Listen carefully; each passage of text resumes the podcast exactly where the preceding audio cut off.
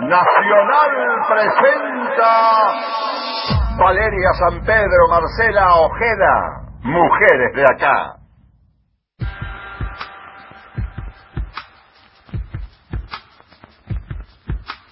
embaracé cuando tenía 19 años y como el padre me dejó, tuve que abandonar la escuela y me vine con la bebé a Buenos Aires. El 23 de agosto del 2010 acompañé a mi hija María a la parada del colectivo. Me manda mi mamá a, a hacer las compras, la veo a ella parada. Todos me decían que acá iba a conseguir un buen trabajo, pero nada, no conseguía nada. Estaba ilusionada porque iba a encontrarse con su amigo Julio, que le había prometido un trabajito en la capital federal de secretario. Yo me acerco a saludarla y lo veo a su marido que baja del auto. Eh, ella estira la mano, abre la puerta de atrás. Eh, este chico me tapa la boca y me mete dentro del auto. Después de mucho buscar en un bar me atendió don Walter. Empecé a trabajar, pero a los pocos días me dijo que tenía que ir con una pollera corta me venía para mi casa y me agarró en el campito y me, llevaron a un lugar a, venderme. Era un lugar muy grande, con muchas puertas. A mí no me habían dicho que me iba a tener que dejar tocar, ni que iba a tener que tocar a los hombres, ni, ni acostarme con ellos. Eh, la casa por dentro estaba pintada de negra, con lo que pedí permiso para ir al baño. Y en esa posibilidad cuando entré al baño, no fue un baño, un lugar donde había chicas todas golpeadas. Nunca me voy a olvidar de su sonrisa y sus ojos llenos de sueños a subir al colectivo. Me hicieron hacer ahí unas cosas que no les quiero contar.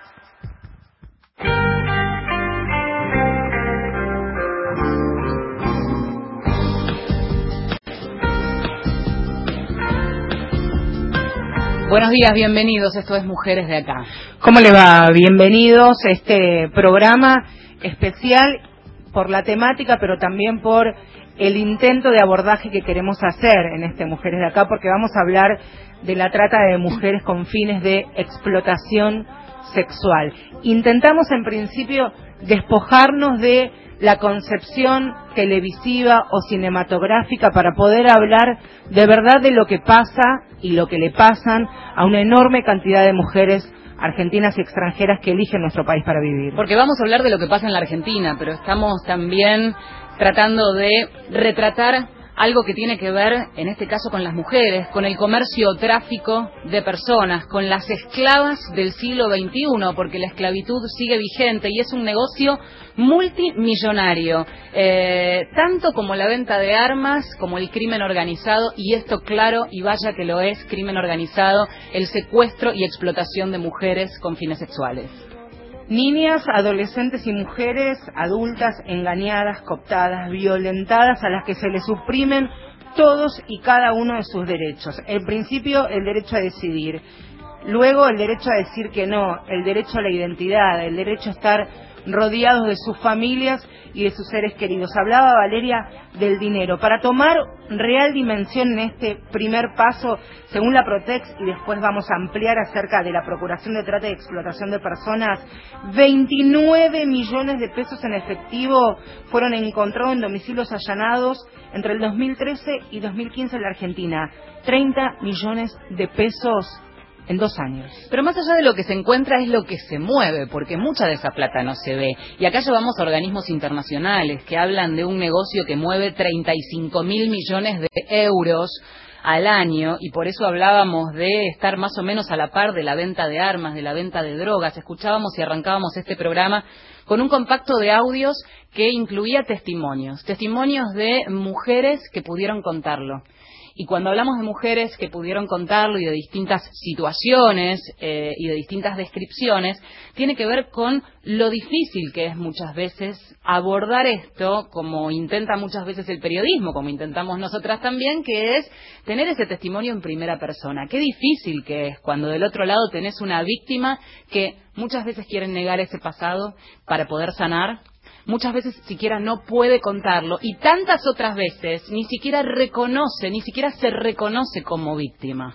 Es importante y lo que intentamos, insisto, en esto que decíamos al comienzo de nuestro programa, cuando en este, en este mismo espacio hicimos acerca de la cultura de la violación en la Argentina, que uno generalmente imagina una situación de ultraje o, violación en, en un pasillo oscuro y que sale un marginal y que ahí abusa una mujer. Bueno, esa concepción que tiene mucho de espectacularidad no es tan real, porque violaciones ocurren a plena luz del día, en una oficina, en una facultad. Bueno, también queremos hablar de la trata de mujeres con fines de explotación sexual con una realidad concreta. Y estamos transitando en estos días la Argentina, en Ushuaia, allí donde dicen que termina el mundo, pero se está levantando el mundo. El testimonio en primera persona de una mujer protagonista, Alika Quinan, que es el primer juicio en la que una sobreviviente de una red de trata y de tráfico de mujeres para explotación eh, sexual querella no solamente a sus explotadores, sino también al Estado, porque el Estado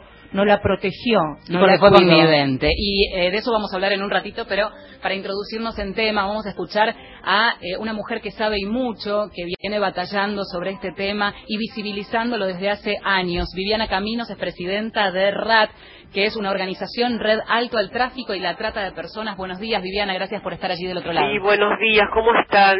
Bien, sabemos que vos cansada porque estás volviendo de eh, allí del sur donde estuviste y en un ratito vamos a hablar del tema del juicio, pero en principio desandar este este camino que tiene que ver con la trata eh, en el cual vos este, te fuiste metiendo y podés contar detalles, aquellos que eh, apenas lo escucharon, incluso atrás del caso emblemático de Marita Verón y no mucho más allá, ¿no?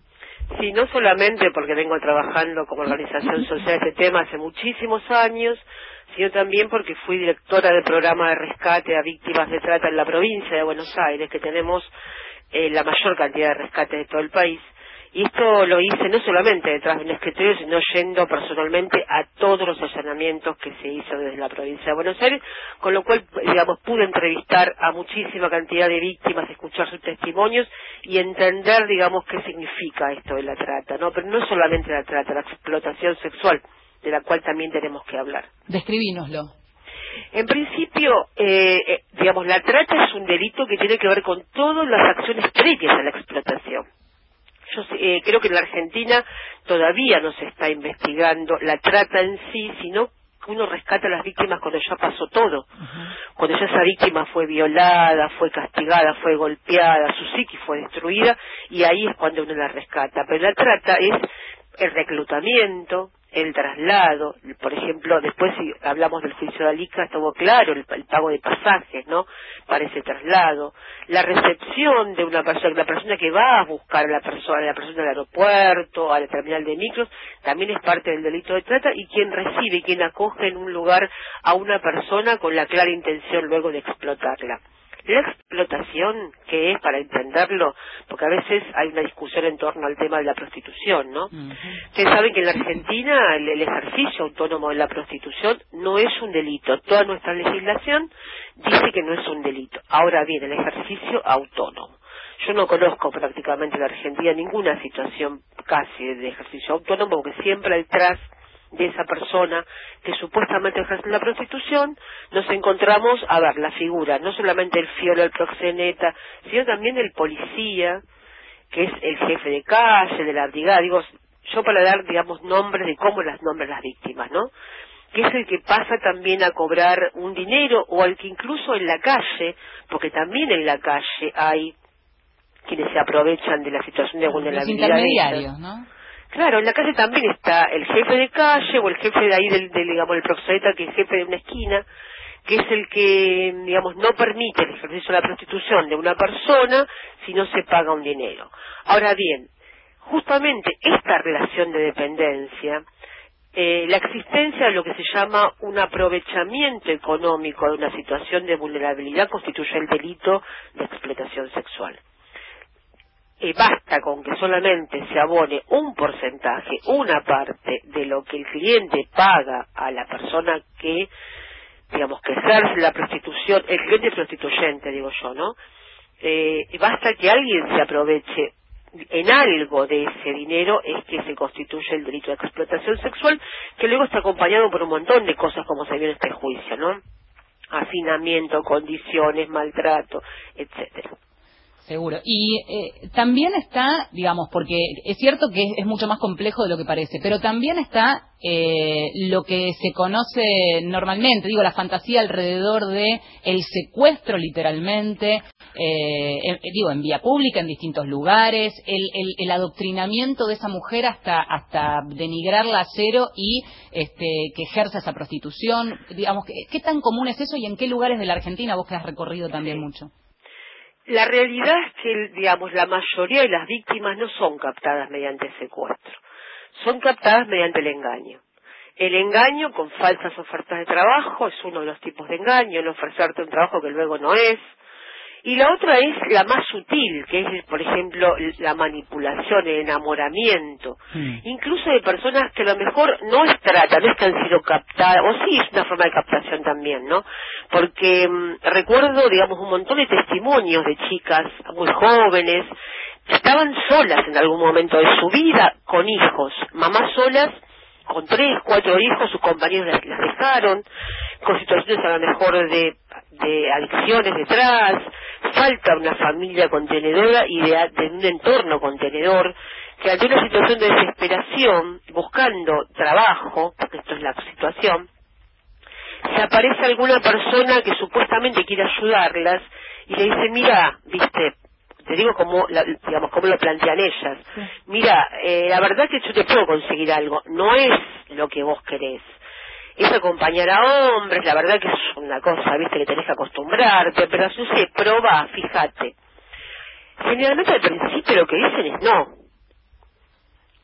Eh, la mayoría de las chicas dicen no, pero ante un momento de desesperación, en algún momento tal vez lo piensan por una vez.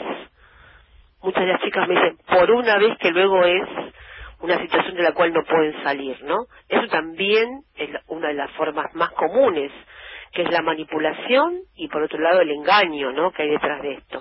Viviana, eh, también haciendo, haciendo uso de, tu experiencia en lo que es el recorrido en toda la Argentina y puntualizar principalmente en la provincia de Buenos Aires, hay algo que me parece insoslayable que tiene que ver con la connivencia, no solamente policial, sino también política, porque cuando uno dice y va en las rutas y ve algún cabaret, alguna lucecita ya a lo lejos y sabe que hay chicas que están sometidas a todo tipo de, vejámenes y muchas de las cuales están desde hace muchísimo tiempo ahí, está porque alguien lo permite, porque alguien le da el ok para funcione. ¿Qué pasa en, en la realidad, en el campo? ¿Con quién te encontrás? Seguramente, claramente, digamos, cuando es post populi, que la sociedad, cuando todo el mundo te puede indicar en qué lugar está esos, están esos lugares, ¿no? Se llame cabaret busquería o se llama departamento privado. Todo el mundo sabe eh, dónde está. Ahora bien, ¿qué pasa con el municipio? No sabe ¿Qué pasa con el poder político de ese lugar? No sabe, por supuesto hay connivencia con respecto a esto, que puede tener con una complicidad de pago de dinero o una cuestión que tiene que ver también con, digamos, naturalizar esta situación, ¿no? Como que bueno, que eso está porque, bueno, digamos, las chicas están porque quieren, ¿no? También puede pasar esa situación. La realidad es que hay complicidad. Cuando vos, por ejemplo, eh, eh, digamos, no controlás qué pasa en estos lugares, cuando a lo mejor ves alguna casita que está al lado de ese lugar donde viven chicas que luego entran al local y no lo controlás y no sabes qué pasa y no te importa lo que pase adentro, sos cómplice. Cuando vos en algunos lugares, cuando en algunos lugares existen las libretas sanitarias, ¿no es cierto? Eh, cuando vos eh, eh, pedís a una chica para sacar la libreta sanitaria, controles ginecológicos, que no se lo pedís a otra persona que va a trabajar en el mismo rubro, como un mozo de bar, etcétera, sos cómplice también de alguna manera. Entonces, la verdad que me parece que acá hay complicidad y el Estado tiene que rendir cuenta de esta situación de complicidad. Ni hablar. Bueno, queríamos también, antes de, despedirte, eh, preguntarte cómo se vivió, cómo se vivieron estas jornadas allí en Ushuaia, eh, con, el juicio que ya tuvo su, pedido de alegatos y tendrá definición, eh, suponemos, la semana que viene allí por el, por el juicio iniciado por Alica. Mira, la sentencia aparentemente va a ser el día 29. Hasta el 29 de noviembre no vamos a saber nada. Ya este, estos días, los últimos días se han precisado fueron los alegatos, tanto de la querella, la fiscalía como de las defensas, ¿no? Porque acá había dos abogados defensores, uno para la pareja dueña, ¿cómo? Sí, sí, sí. Uno para la pareja dueña de Sheikh y el otro para la persona que era la encargada del lugar, de ese lugar. Eh, bueno, esperamos que este juicio, la verdad que todo lo que pasó ahí en ese juicio, todo lo que se habló, eh, lo que se dijo, los que, los que los testigos, no, la gente que dio testimonio, fue muy fuerte. También lo que sentimos fue una gran presión y hostilidad. La verdad que todos esos días hubo de parte de algunas personas de, de Ushuaia eh, gritos, insultos, eh, escribí en los diarios, tener eh, el, micrófono abierto de muchos medios que también se hicieron como, digamos, eco desde ese grupo, en el cual impugnaban la situación de, víctima de trata de, de, Alica, porque luego, por ejemplo, de ser rescatada había vuelto a ejercer la prostitución, que lo explicó muy claramente la psicóloga del programa de rescate, que la mayoría de las víctimas no se consideran víctimas. Vos lo dijiste, eh, justamente considerarse una víctima requiere un tiempo, mucho tiempo, un proceso que justamente al principio la víctima no puede hacer, que es encontrar la propia voz. Por suerte Alica encontró en su momento la propia voz y hoy se convierte en la primera persona querellante, ¿no? Creo que en, todo el país, pero no sé si también en, América Latina hay otros casos, tal vez los haya, no los conozco, y va a ser muy importante el, juicio y el fallo justamente por lo que va a significar. En primer lugar, para los, para los gobiernos. Si en este fallo, que ojalá espero que sea así, el gobierno de Ushuaia tiene que pagar una indemnización justamente por no haber controlado. Bueno, esto es un ejemplo, digamos, para otros gobiernos que si no controlan puede pasar lo mismo. Y también un fallo histórico, una, pues, digamos, para que otras víctimas también se animan a ser querellantes, ¿no?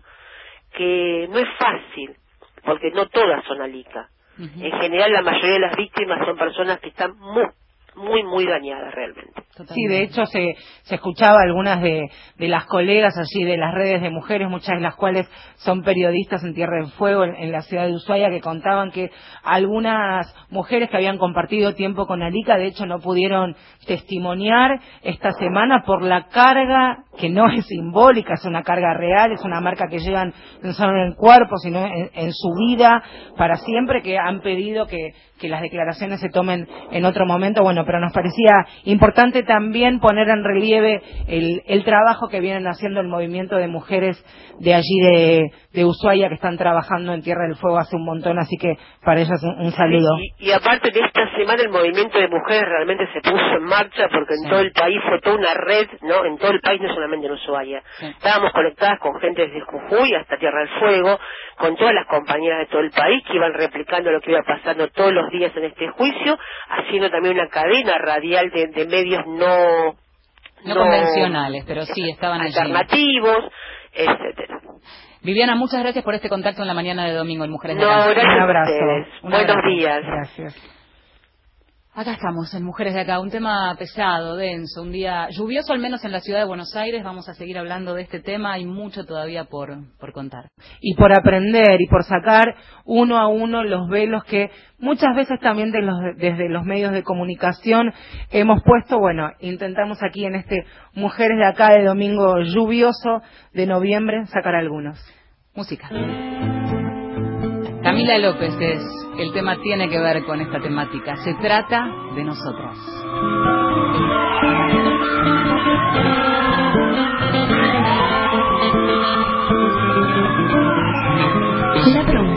De redes de trata. Hasta no somos mujeres de lata, firmes paraguayas, argentinas, bolivianas, todas hermanas latinoamericanas. Mi cuerpo es para mi placer, no al contrario para padecer. Usufructo, explotación, violación. Hasta el sexo encadenado, el proxeneta depravado, paraíso fiscal, prostíbulos clandestinos, complicidad policial, amiguismo judicial. Nadie ve nada, nadie hace nada. Si hay cometa, que nadie se meta. Basta de redes de trata. Hasta no somos mujeres en lata, tocan a una y están tocando a todas mis hermanas, basta de desaparecidas. En democracia las queremos con vida, bestia cobarde, le juro que vamos a dar batalla. A las chicas se las chupan como caramelos. No es consensuado ese abuso de patatado. En Catamarca, en Tucumán, en La Rioja y en todos lados. Secretaría de Inteligencia del Estado. Todo lo aprendido va para el villano. Fuerza de Seguridad Municipal a Federal están todos cargados hasta las manos. Hasta somos mujeres en la tocan a una y están tocando a todas mis hermanas. De prostituidas, que las capillolas tienen cautivas, tocan a una y están tocando a todas mis hermanas. Basta. La mucha guita siempre está sucia, narcotráfico, prostitución, la misma ruta, desde Tucumán, Salta hasta Cancún, todos viven en el mismo infierno en común. Hay jueces clientes, jueces propietarios, jueces que lucen anillos caros, se llevan bien con el proxeneta, que sorprendentemente conoce al intendente. Basta, de redes se trata, hasta somos mujeres en la tocan a una y están tocando a todas mis hermanas. Basta de desaparecidas, entre mujeres las queremos con vida, bestias cobarde, le juro que vamos para la batalla. Se, trama la red de la trata, proxeneta, jueza, intendente, al mismo frente. Acá la tribuna se pone caliente. Si al pueblo se le miente, el pueblo se defiende. La gente decente también es cliente. En traje uniforme el poder se disfraza y sale de casa para que consuma. Seres humanos, mercancía barata. Basta, de redes se trata. Hasta somos mujeres en lata, tocan a una y están tocando a todas mis hermanas. Basta de desaparecidas. En mujeres las queremos con vida, bestias cobardes. Les juro que vamos a dar batallas. Basta de prostituidas. Que los castillos las tienen cautivas, tocan a una y están tocando a todas mis hermanas. Basta de desaparecidas. En democracia las queremos con vida, bestias cobardes. Les juro que vamos a dar batallas. 10 de la mañana, 23 minutos en la República Argentina. Aquí estamos en Mujeres de Acá hablando de la trata de mujeres, del comercio sexual, las mujeres como víctimas, a veces de la manera en la que en la que se conoce más el tema, en el que se lo imagina más, y otras de manera más compleja que llegan a esto que no deja de ser eh, el lugar en el que quedan atrapadas, ¿no? Una cadena y un enorme cantidad de eslabones de complicidades. Cuando una mujer llega a esta situación de, de, explotación en la que están suprimidas todos y cada uno de sus derechos y de posibilidad de elegir por sobre todas las cosas, no hay un solo responsable, hay un solo culpable. Lo decía Viviana Camino recién, hablamos de la connivencia política, la connivencia policial y que no es nueva, que tú tienes una, una, una situación clavada en el tiempo. Pero ¿qué pasa cuando uno quiere denunciar, cuando en su pueblo, en su día a día ve alguna situación que le llama la atención, que no es normal y que ese rumor está instalado en un pueblo, en una ciudad desde hace muchísimo tiempo. Bueno, una gran alternativa es comprometerse, hacer algo para que las cosas cambien. Se preguntarán, ¿pero qué puedo hacer yo? En principio, informarte, averiguar y denunciar. Anónimamente sirve, sí, por supuesto que sirve. Existe en la Argentina el Programa Nacional de Rescate a Personas Damnificadas por el delito de trata. El programa tiene dos grandes patas. Por un lado, eh, ayuda, acompaña eh, en lo que son los allanamientos por rescate a víctimas en el mismo lugar de explotación sexual, por supuesto, y también con las fuerzas de seguridad. Este programa depende del Ministerio de Justicia y Derechos Humanos. Aquí vamos a hacer un tilde verde porque ya viene de las gestiones anteriores. Sí. Es un muy buen programa que esta gestión lo continúa. Por otro lado, también este programa lleva adelante un acompañamiento para las mujeres víctimas sobrevivientes en el juicio de instrucción y a lo largo de todo el proceso. Y algo muy importante, funciona la ley federal gratuita y anónima 145 llamando por teléfono al número 145 de cualquier parte de la República Argentina se puede denunciar. Imaginen ustedes lo importante que es denunciar que cuando se inició esta línea en el 2012 se recibieron 600 denuncias. Terminamos casi este 2016 con 2.579 denuncias. A veces eh, uno tiene una sospecha, no la certeza. No importa. Lo importante de denunciar es eh, prender esa luz de alerta y que quienes sí saben y quienes sí vienen trabajando el tema puedan hacer el abordaje, puedan hacer la investigación correspondiente y ante la duda actuar, no ante la duda quedarse callados, porque ninguno de nosotros como ciudadanos somos investigadores ni conocedores absolutos de esta situación, pero a veces tenés la duda y esto esto que mencionábamos, esta cuestión de que los prostíbulos, todos sabemos, hace poquito estábamos cubriendo las dos eh, allí en pleno Recoleta, el funcionamiento de un prostíbulo que había sido allanado. Una manzana donde varios lugares fueron fueron clausurados y funcionaba una especie de cibercafé sin computadoras, pero a la noche, claro, la situación cambia. Y estamos hablando pleno centro de la ciudad de Buenos Aires, el barrio, el barrio uno de los barrios más costosos de, de te diría de toda la Argentina, como es la Recoleta. Miren qué importante que son las campañas de difusión, que en este mes de octubre eh, se incrementaron lo que fueron las campañas de la línea 145 y eso se vio automáticamente reflejado en la cantidad de llamados que se recibieron en la 145, aumentaron entre un 200 y un 300%. Pero vamos a escuchar a Zaida Gatti, quien trabaja hace muchísimo tiempo en este sector del Ministerio de Justicia y Derechos Humanos, que nos habla más acerca de este programa nacional. El programa de rescate tiene ejes, ejes diferentes de abordaje. Uno es el rescate de víctimas en el lugar de explotación junto con las fuerzas de seguridad. El otro es eh, el acompañamiento en las declaraciones testimoniales, tanto sea en etapa de instrucción como en juicio oral. Y la línea 145, que es una línea de denuncias, donde cualquier ciudadano desde cualquier punto del país en forma gratuita puede comunicarse para hacer una denuncia. Esta denuncia eh, puede ser por un caso de trata o explotación de personas, pero también se reciben denuncias que no, no son directamente delitos de trata, pero pueden estar asociadas casos de violencia familiar o algún otro tipo de, de situación que se toman como orientaciones, se hace la derivación al organismo competente. La línea 145 inmediatamente eh, presta, eh, presta un, conforma un formulario con los datos principales de la víctima, con los datos de la persona que denuncia, si es que desea dejarlos, y si no, se realiza en forma anónima. Se pasa esto inmediatamente a un juzgado o a una fiscalía especializada y si es una situación de emergencia a las fuerzas de seguridad porque hay que intervenir en el momento.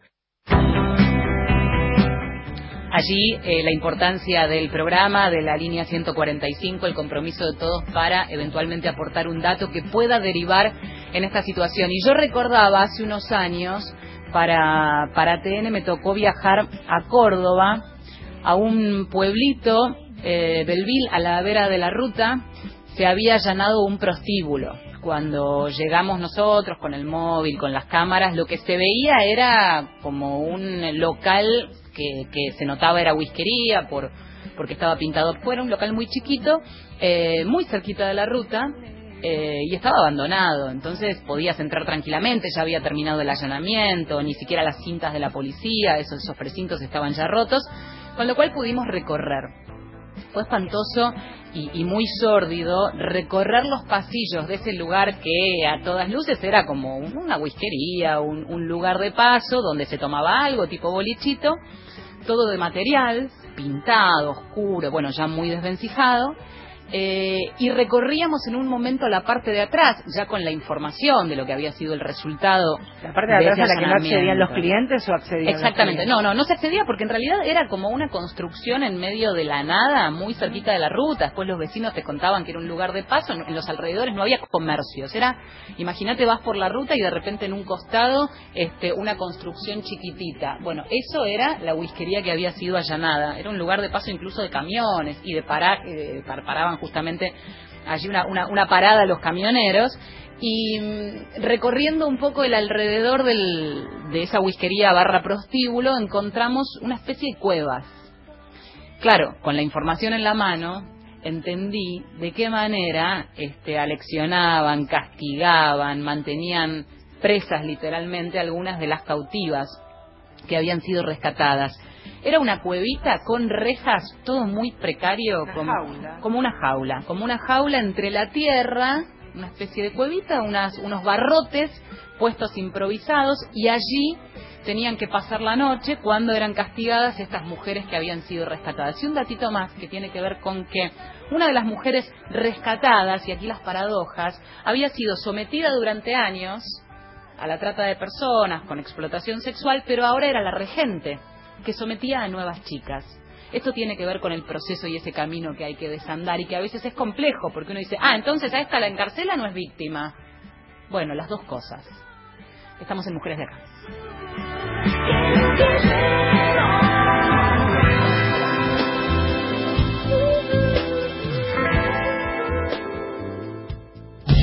Hasta las 11. Mujeres, Mujeres de acá.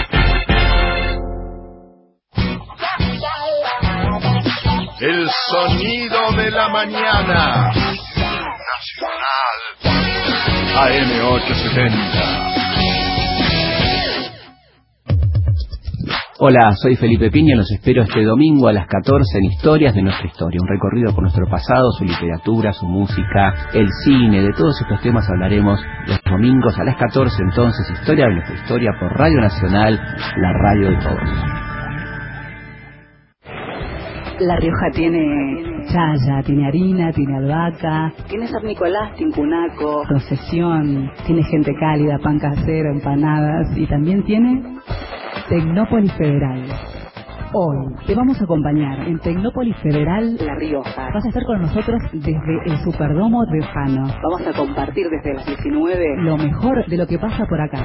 Programa especial desde Tecnópolis Federal La Rioja.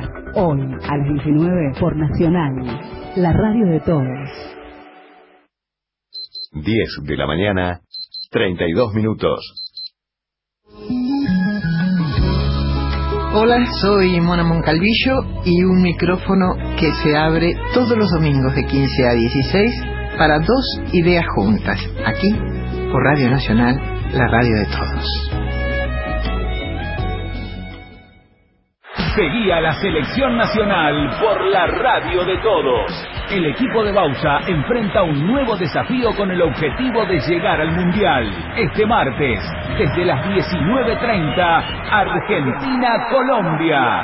Con los relatos de Gustavo Vergara y los comentarios del Pato Filiol y Carlos Ares. Las eliminatorias para Rusia 2018 se viven en Nacional, la radio de todos.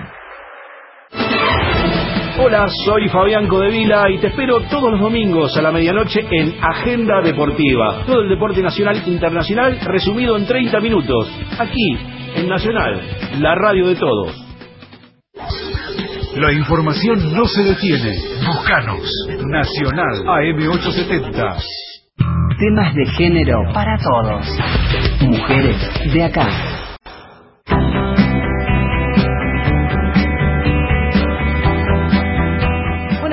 Las líneas, las vías de comunicación, porque algunos quieren dejar dejar su mensaje, opinar y nos, nos pueden escribir. Recibimos mails muy amorosos esta sí, semana. Muy lindos, muy lindos. Arroba mujeres870 es nuestro Twitter, el mail mujeres870 arroba gmail.com. ¿Cómo pasaste tu cumpleaños? Pero muy bien, muy bien. Después bueno, me robaron a las sí, horrible. horas. Así que si encuentran un DNI que dice Marcela Ojeda, Ahí lo vuelvan melón. Lo pueden, lo pueden poner lo único que les pido. en un buzón y lo recuperan. Por favor.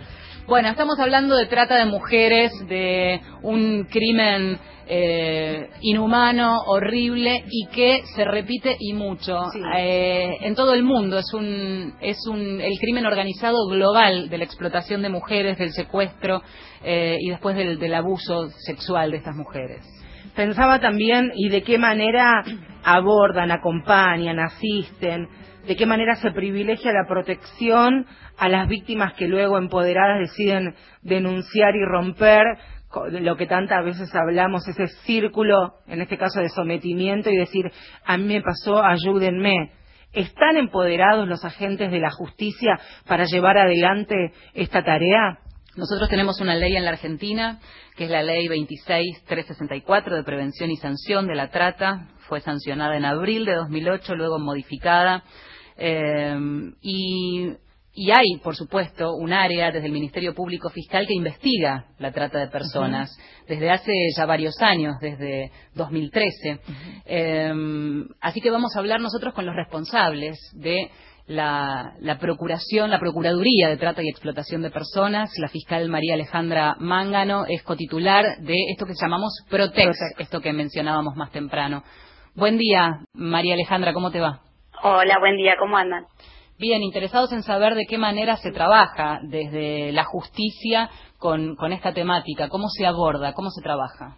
Bueno, mira, el delito en Argentina se sancionó por primera vez en el año 2008 y ya en ese año el que era procurador general en ese momento asignó a la unidad especializada en secuestros extorsivos la especialidad también del delito de trata de personas.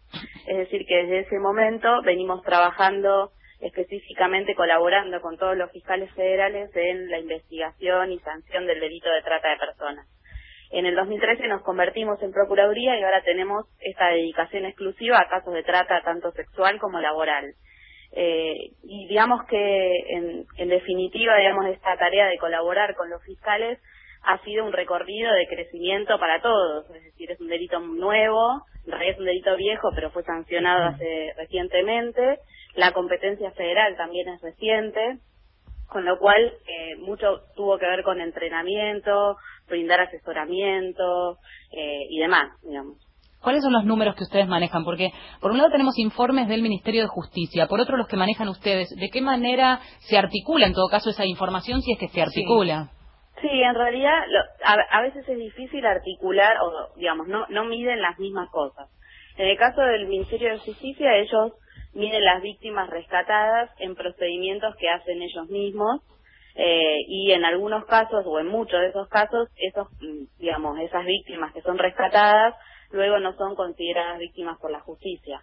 Lo que nosotros medimos, en cambio, son los procesamientos y las sentencias condenatorias en donde se establece la responsabilidad penal de una o varias personas respecto de, eh, de, la explotación o la trata de alguna de las víctimas.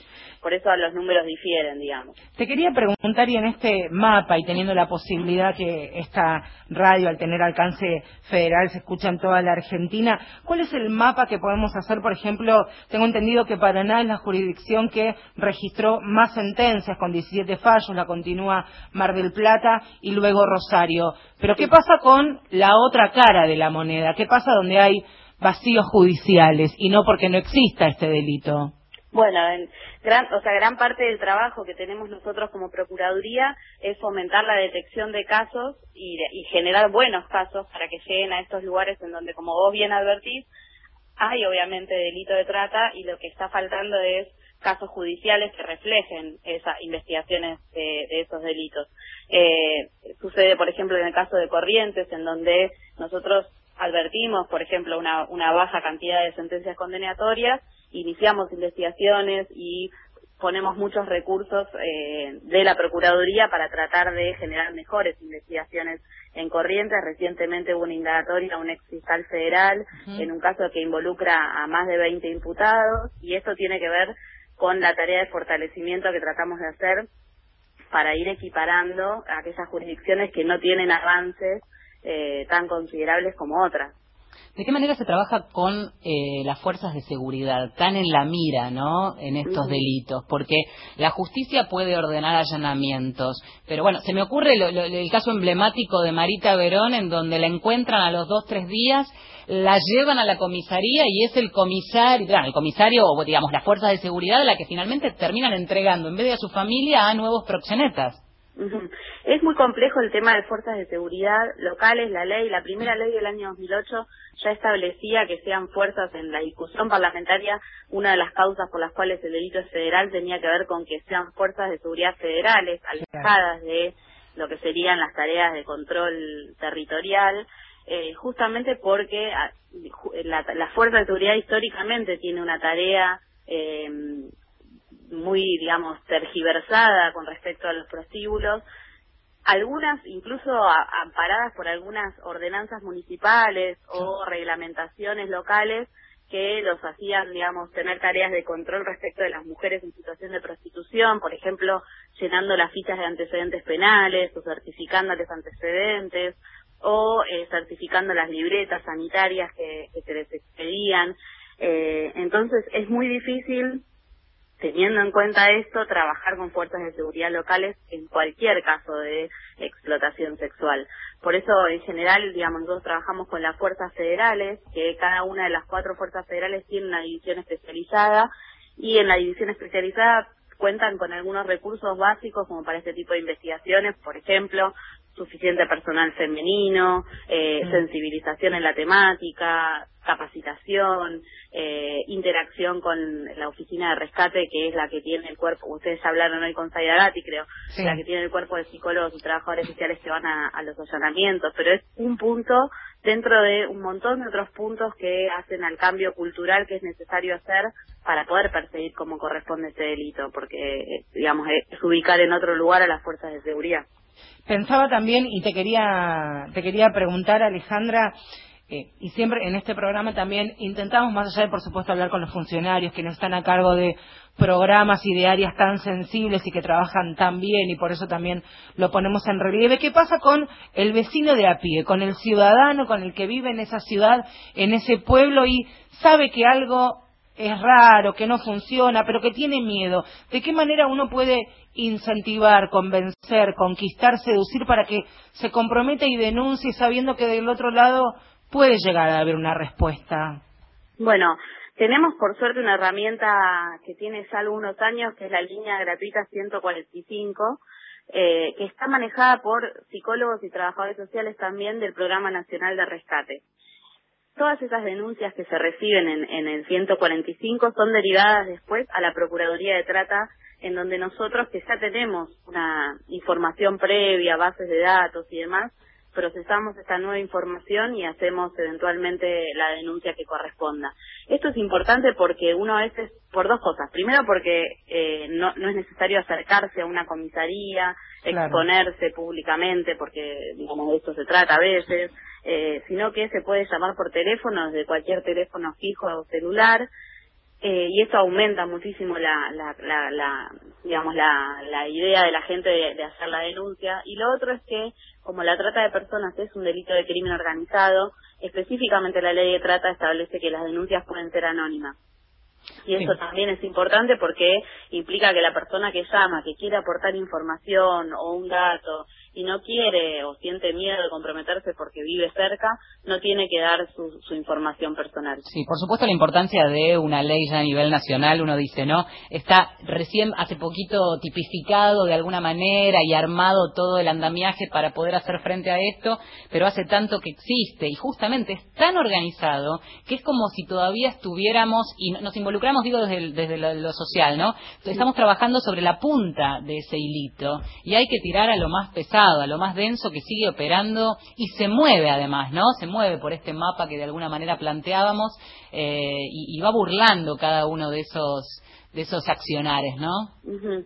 Pensaba Sí, también, sí, Alejandra, en, recién cuando, cuando Valeria preguntaba acerca de, de, de qué manera se trabaja desde la justicia, desde una unidad especializada como la Protexen, en el trabajo co- en conjunto entre la justicia, las fuerzas de seguridad y el poder político. Y vuelvo y, y me quiero eh, salir un poco de lo que son la- las grandes ciudades de la Argentina, sino en los pequeños pueblos donde tal vez el dueño de, del bar, de la whiskería, del prostíbulo sea un familiar del comisario del pueblo, que todos se conocen, que los lazos familiares y de conocimiento están allí a veces son impenetrables también. Sí, bueno, de los primeros casos donde nosotros detectamos, digamos, una cosa que es importante es que por ahí en los pueblos chicos, ciudades chicas, eh, existe obviamente esta red de connivencia y por ahí fueron los primeros que se fueron detectando como redes de connivencia. En el caso de La Pampa tenemos varios intendentes que están procesados por delitos vinculados a explotación sexual y trata, eh, también en el norte, en Salta, en Mendoza, es decir, por ahí ciudades pequeñas uno puede terminar desentrañando esto y el gran desafío también nuestro es en ciudades más grandes, no, no me refiero a la ciudad de Buenos Aires ni a la provincia, sino a las ciudades grandes de todo el país, en donde también esto sucede y está mucho más difuso y es mucho más difícil acceder a esas redes de, de contención que tienen los prostíbulos. Entonces, eh, creo que suceden las dos cosas. En las ciudades pequeñas hay mayor desamparo para las víctimas, porque en general están más alejadas, no cuentan con recursos eh, para denunciar. Imagínate que si tienen que hacer una libreta sanitaria en el hospital y una ficha de antecedentes en la comisaría, no le queda ningún lugar de sostén eh, social como para salir a hacer una denuncia contra el proxeneta o, identificar como abuso. Eh, esa, esa es la realidad de la- también de las ciudades pequeñas, digamos, la situación de desamparo en la cual las víctimas terminan estando. pero en las ciudades grandes no hay que no hay que pasar por alto que existe una red de connivencias que por ahí es mucho más compleja eh, y desentrañarla es mucho más difícil. Totalmente. Eh, María Alejandra Mángano está hablando con nosotros, que agradecemos mucho por este contacto con mujeres de acá. Bueno. Un abrazo. Un abrazo. Hasta luego. Allí escuchábamos a la cotitular de la Protex, esta Procuraduría de Trata y Explotación de Personas. Quería compartir una información que me envía en, en, este momento Analia Monferrer, que es quien está a cargo de la Oficina de Violencia Doméstica de la Corte Suprema de Justicia. Es también otro de estos organismos dentro de la justicia que funciona bien, debiera estar en toda la Argentina. Le vamos a preguntar a Nadia qué pasó con la OBD de La Pampa, pero me dice que desde el 7 de noviembre, hace poquito nada más, la OBD, en la OBD también se reciben denuncias por casos de trata con fines de explotación sexual y o de explotación de la, para la prostitución, no de terceros, sino cuando se presenta la propia víctima o aquella persona que mantiene o ha mantenido una relación familiar o afectiva con la presunta víctima. Importante. Importantísimo. Otra herramienta entonces que se suma. Seguimos en Mujeres de Acá. Loli Molina.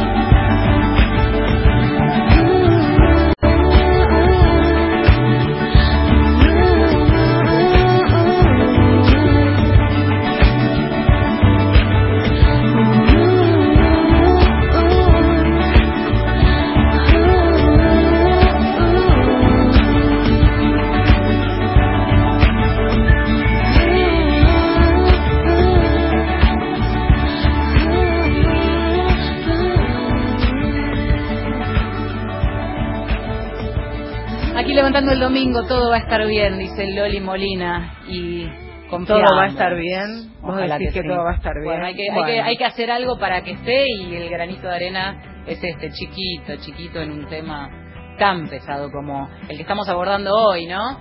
El de trata de, de, personas, trata de mujeres esclavas del siglo XXI. Y a veces la, la literatura, una novela te ofrece la posibilidad de entender mucho más. Uno dirá, bueno, pero es ficción en definitiva, sí, pero a veces cuando eso está escrito por escrito, pensado y soñado y llevado al papel por una periodista especializada, por ejemplo, en periodismo policial, eso hace que tenga un intercambio seguramente con mujeres que han sido violentadas, que han sido explotadas, también con, como escuchábamos recién, a mujeres y hombres que trabajan en la justicia, en las fuerzas de seguridad, y tiene una idea maravillosa que es hacer un libro. Florencia Chévez es amiga, es colega, es parte del colectivo que integramos con Marce Ni Una Menos y acaba de publicar el libro Cornelia, que es perturbador. Eh, es un libro que habla sobre la trata de mujeres, lo leímos, nos conmovimos, lo devoramos, lo recomendamos, pero lo, traemos, sí, lo prestamos este, que con devolución. Y, y habla decía perturbador porque a mí lo que, no, no soy consumidora lectora de libros policiales. Eh, la verdad es que no pude parar de, de, de, leerlo. Y digo es conmovedor porque me parece que acerca a través de la ficción de la literatura estas historias tan sórdidas de este, cómo una mujer eh, puede ser cooptada por una por una red de trata y todo lo que pasa por supuesto no vamos a adelantar de qué va la historia pero sí esta cuestión de qué pasa con una mujer cuando es tomada por una red de trata. Cornelia la nueva novela de Florencia Echeves abunda en detalles, en descripciones que a uno como, como lectora le permite sumergirse en la historia y estar pendiente no solamente de los, los y las protagonistas, sino también de su transpiración, de sus gemidos, de su respiración, de sus olores, de sus sentires, porque está ahí y lo ves y eso es perturbador, como decía Vale. Hablamos con Flor. Nos cuenta. Cuando decidí escribir Cornelia tenía ganas de escribir sobre eso, ¿no? Sobre la trata de mujeres con fines de explotación sexual eh, siempre hablamos de todo tipo de violencias machistas, de, lo más grave de esa cadena que es el femicidio. Eh, y yo creo que cuando hablamos de trata es como hablar de una suerte de femicidio que no fue. Eh, porque esas mujeres quedan rotas, son mujeres que si bien siguen caminando, respirando, están muertas. Yo tuve la posibilidad de conocer a muchas de ellas, a muchas sobrevivientes de esta mecánica del horror y son mujeres a las que se las ha suprimido durante muchísimo tiempo de todos sus derechos. Eh, no solamente de sus derechos sexuales, estamos hablando de todos, absolutamente todos, de la identidad, se les ha viciado la voluntad, son mujeres eh, que viven con miedo, son mujeres que aunque en algunos casos no estén atadas con cadenas a, a sus camas, siguen atadas igual porque el trabajo psicológico y perverso, el ablande que hacen con ellas, no solo con su cuerpo, sino también con su mente, es de lo más cruel que uno pueda imaginar. Son mujeres que, aunque a lo mejor tengan la puerta abierta para irse, no se van. Y uno dice, ¿cómo no se van? Si se pueden escapar. No, no se pueden escapar. Porque ya están allí, secuestradas desde otro lugar, desde un lugar que es mucho más fuerte que el lugar físico. Cornelia es un libro que habla de mujeres sobrevivientes, em, de las que a pesar de todo logran sobrevivir, pero que ya no vuelven a ser las mismas esas mujeres em, que fueron víctimas de trata probablemente en el caso de que logren zafar de esa situación tienen que empezar una nueva vida, pero no como uno entiende una nueva vida, una nueva vida como una mujer distinta, porque esa que estuvo secuestrada, ultrajada y humillada murió, no está más. Eh, yo quería hablar de eso y me parece que eh, la ficción es una buena oportunidad para poder darle a conocer a gente que a lo mejor no tiene ganas de leer esas historias de la realidad, desde la ficción contarles que eso que pasa en Cornelia pasa en muchísimos lugares de la Argentina. Cornelia tiene un pueblo inventado y no es casual que todo suceda en un pueblo inventado. Inventar un pueblo de la Argentina es nombrarlos a todos, es nombrar a ninguno pero nombrarlos a todos. Eh, la trata sin la connivencia policial y judicial no existiría y ahí también es donde me parece que hay que apuntar y denunciar. eh, no solo los tratantes, sino quienes permiten que ellos puedan ejercer esta violencia brutal con el único fin de ganar dinero. Eh, muchas gracias eh, a mujeres de acá por la oportunidad de poder contar esto y sigo atenta al programa.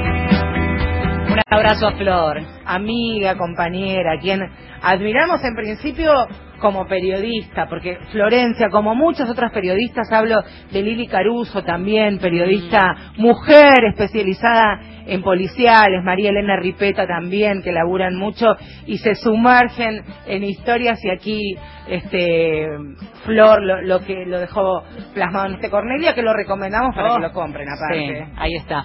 Bueno, y ya estamos allí sobre el estribo. Sí, un programa necesario, ¿eh? eh una, una, una deuda que nos, que nos teníamos y eh, nos pareció oportuno en el contexto y ahora sobre el final lo podemos este, volver a poner eh, sobre, sobre la mesa aquí en el programa. Estemos muy atentas, todas las mujeres. Quizás con este granito de arena alguna otra se sume, habiendo conocido de qué se trata. Alika Quinan está esperando sentencia. Vendrá eh, sobre fin de mes, el 29 de noviembre, allí en Ushuaia, el primer juicio en donde una víctima se convierte en querellante y no solo querella a sus proxenetas, que además me llamó mucho la atención un testimonio del principal acusado esta semana que dijo que las víctimas eran socias, suyas. Y escucha esto, un textual de este hombre que está acusado y al que le pidieron 12 años de prisión. Es un servicio de acompañamiento, de entretenimiento, dijo, que está encuadrado, escuchen bien la justificación, en el convenio colectivo de trabajo según ordenanza del Consejo Deliberante. Y acá otra de las patas, acá la posible connivencia y por eso la querella va también para la, posible responsabilidad del municipio. Y además otra cosa, esta semana Tierra del Fuego firmó convenio con el Consejo Nacional de la Mujer para erradicar la violencia de género. Entendamos que eso desde ya que también lo es. No quiero, no queremos terminar este Mujeres de acá sin decir algo que para mí es alarmante. Según la Protex, la Procuraduría de Trata y Explotación de Personas, hay cerca de 6.000 personas desaparecidas en la Argentina. Hay 6.000 personas desaparecidas en nuestro país, de las cuales la mitad, más de la mitad, 3.200 son mujeres. Cuando nosotros hacemos circular fotos de adolescentes, generalmente, mujeres adultas desaparecidas, lo primero que uno tiene que saber es que la tierra no se abre milagrosa ni mágicamente y empiezan a chupar gente y las desaparecen. Pueden desaparecer por travesuras, sí, seguramente, por querer hacer una travesura o una aventura como ocurrió hace poquitos días, pero también, y aunque parezca un mito, ¿existe la tráfico blanca? Seguramente existe, pero hay pibas que están siendo cooptadas, pasó en la Ferrer esta semana, Tres chicas fueron cooptadas en la puerta de su colegio en La Ferrer, allí en, el barrio La Palangana. ¿Escucharon algo ustedes en los medios masivos de comunicación en esta casa o en otras? No. ¿Te acordás la de Flores que fuimos a cubrir también y que a las pocas horas apareció? Esa chica, esa chica eh, fue, iba a testimoniar por su primer rapto precisamente, porque había sido cooptada por una red de trata, un grupo de delincuentes, de explotadores, lo dirá la justicia si se abre una investigación. Mientras tanto, nos vamos con esto. 3.230 personas, eh, de las personas que están desaparecidas son mujeres.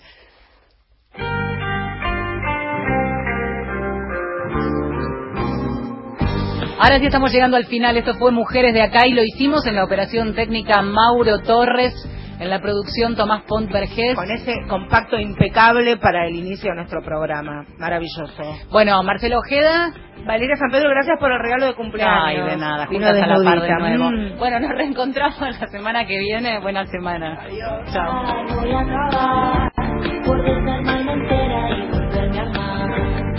cuando se va, vas a viajar.